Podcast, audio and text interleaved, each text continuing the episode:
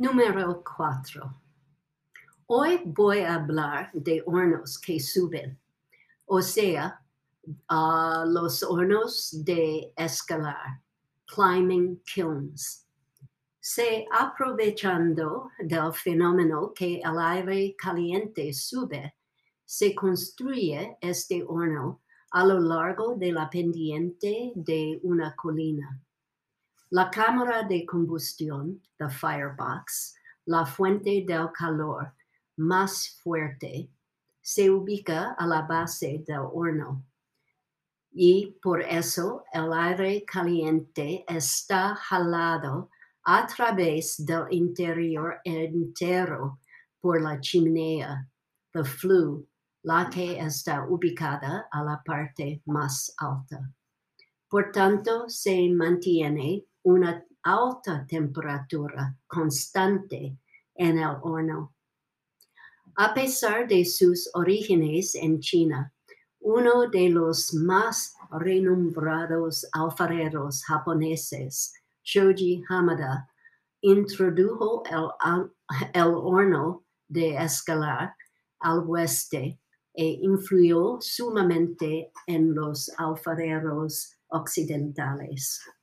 Como resultado, es un modo de quemar que es más asociado con Japón.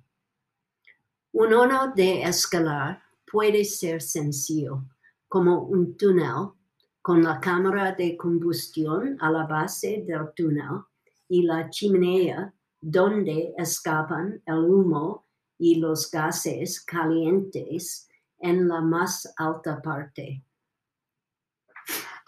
el noborigama, nombre japonés.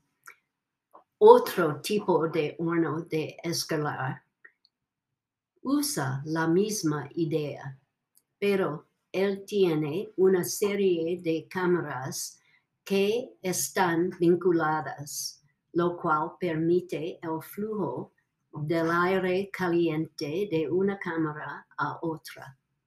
Todos estos hornos tienen las entradas en los lados ah, del horno para que los alfareros puedan cargar el horno.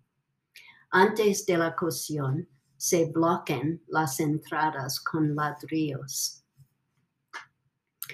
Un horno de escalar ah, usualmente utiliza la leña como combustible lo que requiere mucha leña y mucho trabajo en alimentar el fuego.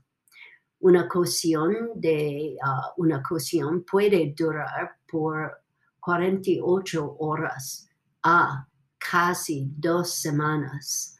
Ah, depende en el tamaño del horno. Hoy en día, algunos alfareros usan el gas debido a menos trabajo, sino ellos pierden unas de las ventajas ah, de un quemado con madera, las cenizas volantes, fly ash del fuego.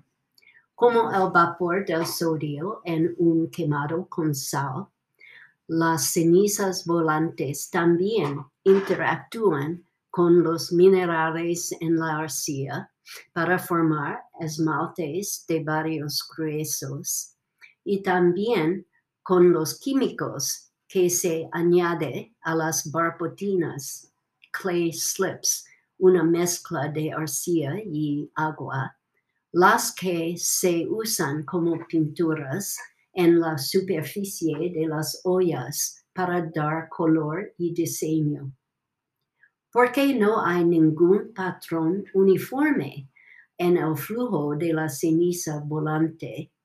El alfarero debe conocer íntimamente su horno para lograr ciertos efectos.